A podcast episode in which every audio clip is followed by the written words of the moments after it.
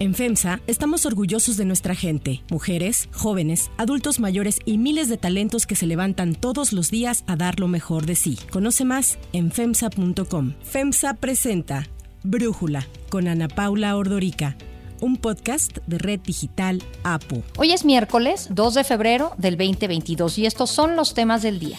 Debido a que Panamá anunció que no daría su beneplácito, Pedro Salmerón declina la propuesta para ser embajador de México en ese país. López Obrador le dará otro cargo en el gobierno federal.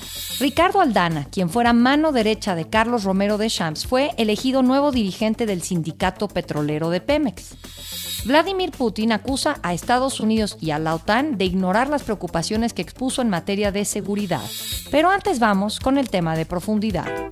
También es parte de esta iniciativa el que los minerales considerados como estratégicos, entre ellos el litio, no serán concesionados, será el Estado el que intervendrá en la exploración y en la producción de estos minerales considerados como estratégicos. El secretario de Gobernación, Adán Augusto López, informó así en octubre del 2021 que se había enviado ya la iniciativa de reforma eléctrica en donde destacó qué es lo que busca en materia de minerales, en especial del litio. El gobierno actual dice que con la reforma energética evitará que empresas privadas exploten el litio mexicano. Ahora, ¿qué es el litio? Es un metal blando que cuenta con propiedades de conducción de electricidad y calor. Se utiliza para la fabricación de baterías, tanto de celulares como de automóviles eléctricos. Por esta razón se espera que su consumo aumente, por el crecimiento de coches eléctricos en la economía y por la transición energética hacia el fin de las energías fósiles. Otros sectores en donde se utiliza el litio es la industria farmacéutica y la nuclear. Por estas razones se le ha llegado a considerar como el petróleo del futuro y lo que quiere el gobierno al nacionalizar podría significar pasar del famoso oro negro del petróleo al oro blanco del litio y darle a México una reserva mineral energética equivalente a la que trajeron los grandes pozos de petróleo de los años 80.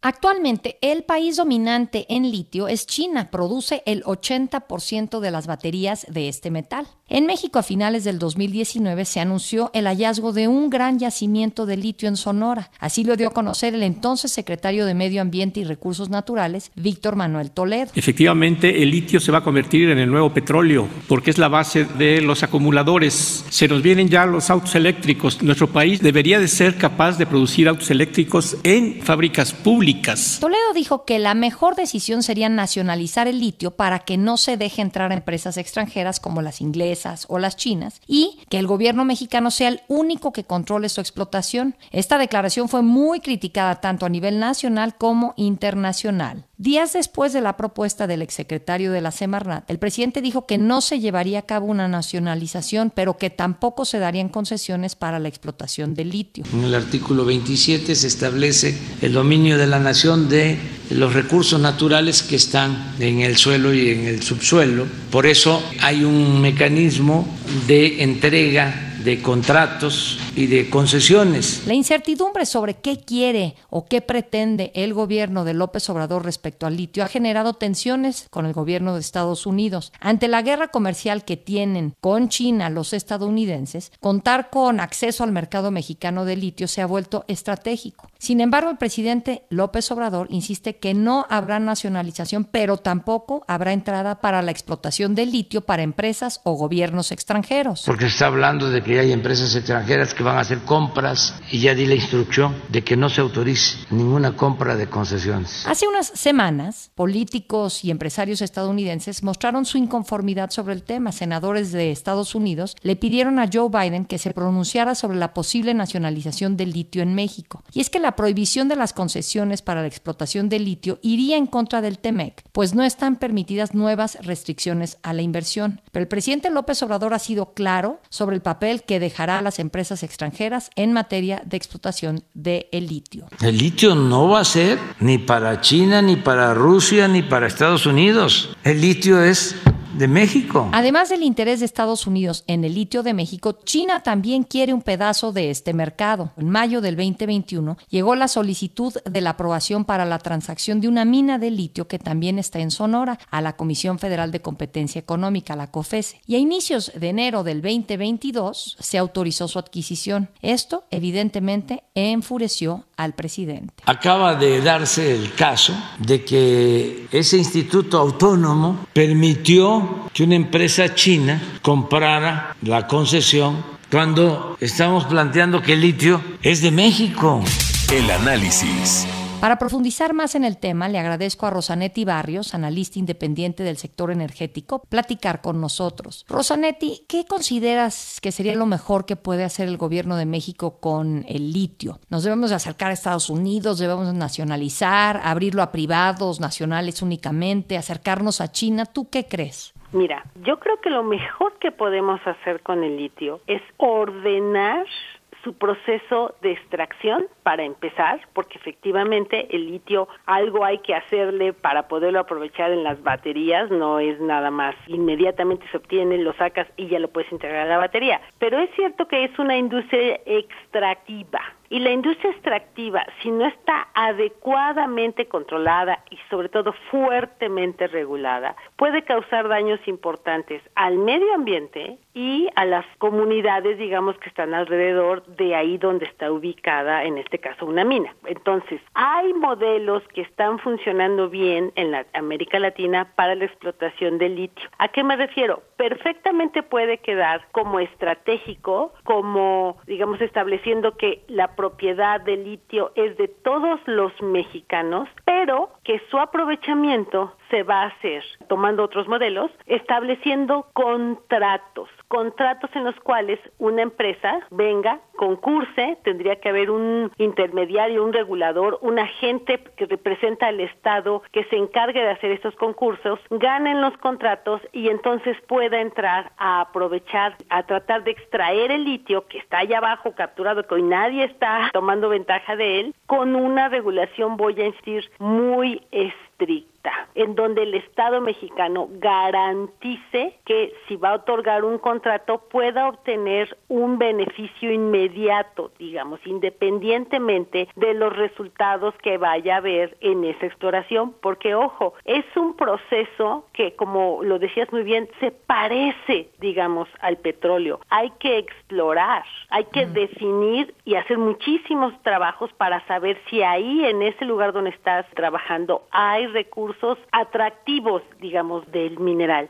Si decides que sí, si después de hacer todos estos estudios concluyes que sí vale la pena extraer el mineral, bueno, pues ahora hay que extraerlo, insisto, con base en las mejores prácticas internacionales para proteger, vuelvo a repetir, el medio ambiente y a las comunidades y que el Estado mexicano tenga la certeza de que va a obtener un ingreso de eso. Nada de esto que estoy diciendo está contenido en la iniciativa que envió el presidente, solamente dice que se reserva, que no habrá concesiones. Yo coincido en que no tiene que haber concesiones, pero se pueden establecer contratos que pueden ser asignados, insisto, por medio de procesos competitivos, transparentes y que nos dejen a todos tranquilos sobre que México va a tener los mejores rendimientos de ese mineral que está por el momento en el subsuelo. Pero ojo, hay algo fundamental que tiene México y que tiene que definir qué hacer con él. Una vez que salga el litio, hay que procesarlo.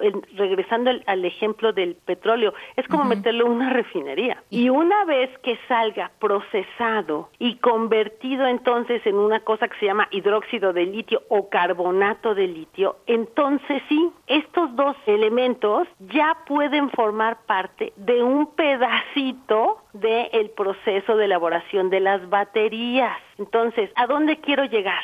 México tiene como enorme ventaja, brutal ventaja, el que el consumidor de baterías ya terminada, ya habiendo pasado por todo un proceso que es largo, complejo y enorme, enorme inversión, lo tenemos del otro lado del río Bravo. Ahí está la demanda y la tenemos, vamos a decir, muy bien estructurada gracias al Tratado de Libre Comercio que ya llevamos más de 20 años firmado con él y al hecho de que hay un enorme número de empresas de autopartes de los Estados Unidos ya instaladas en México. Esas empresas de autopartes son las que necesitan la batería ya terminada son las que van a instalarlo en el automóvil. Entonces, lo que se necesita, además de definir el proceso extractivo, que es lo único que aparece en la iniciativa del presidente, es ver cómo le podemos hacer para que en México se pueda integrar el proceso de elaboración de la batería completa, que, insisto, es mucho más amplio. El litio solamente aparece en una de las cuatro fases importantes de elaboración de batería, que es la elaboración de una cosa que se llama el cátodo, que es esta,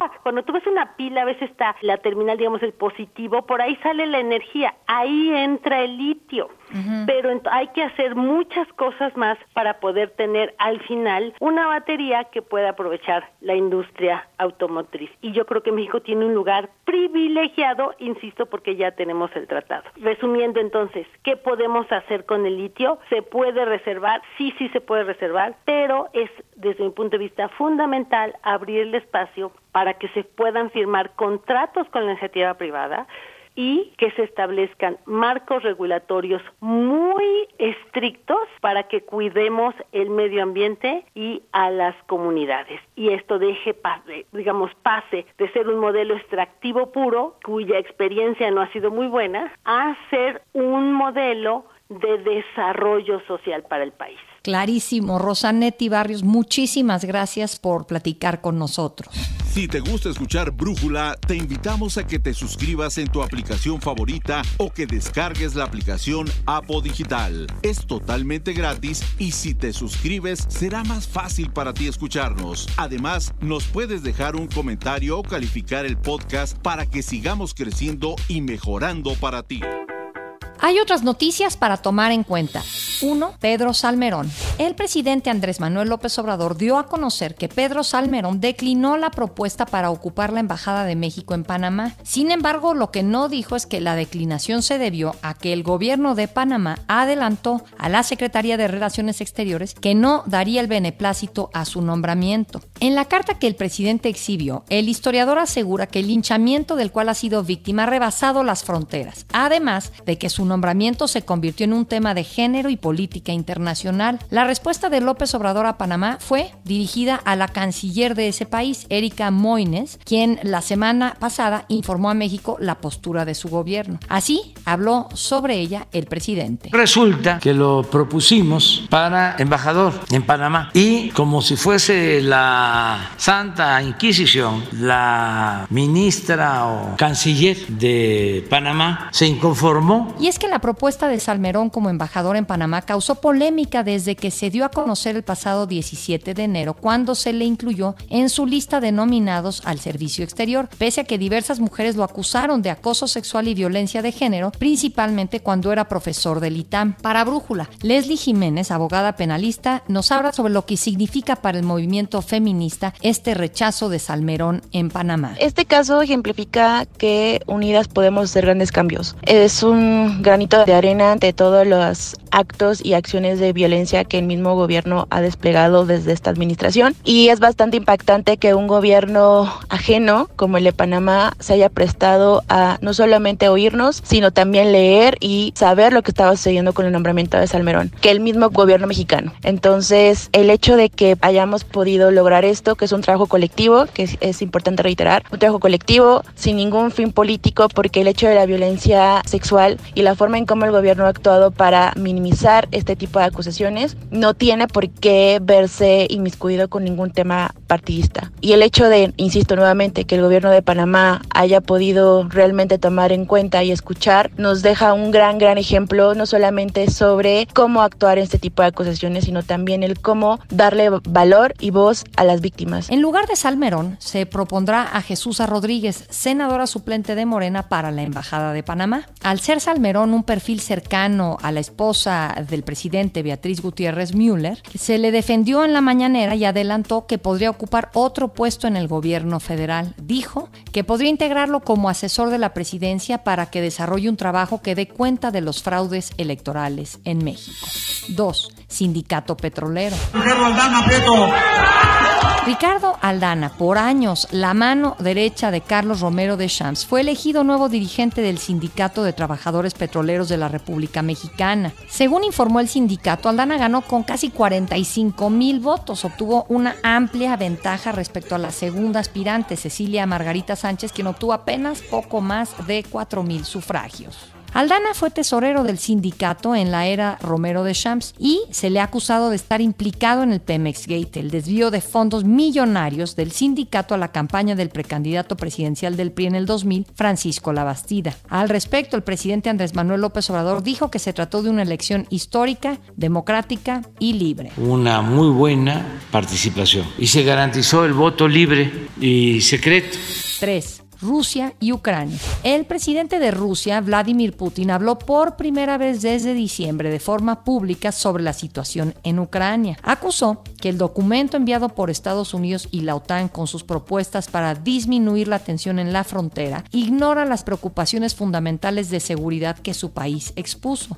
Estamos analizando cuidadosamente las respuestas que hemos recibido el 26 de enero de parte de la OTAN y los Estados Unidos, pero está claro, y así lo ha dicho el primer ministro, que las principales preocupaciones de los rusos han sido completamente ignoradas. Putin acusó a Estados Unidos de no estar interesado en la seguridad en Ucrania, sino que su principal objetivo es frenar el desarrollo de Rusia. Y es que Rusia había hecho públicas en las últimas semanas algunas preocupaciones en materia de seguridad, entre las que destacaba su rechazo a que Ucrania ingrese a la OTAN. Ante un Estados Unidos y aliados que se mostraron a favor de la política de puertas abiertas, Putin advirtió que el ingreso de Ucrania en la OTAN podría llevar a una guerra entre Rusia y la Alianza Atlántica por el control de la península de Crimea. Las declaraciones de Putin se dan un día después de que el Consejo de Seguridad de la ONU abordó la situación. En la reunión, el embajador ruso Vasily Nevencia negó que su país tuviera planes de invadir Ucrania y que haya desplegado a 100.000 soldados cerca de la frontera. Incluso criticó a Occidente por fomentar lo que llamó una rusofobia en Ucrania.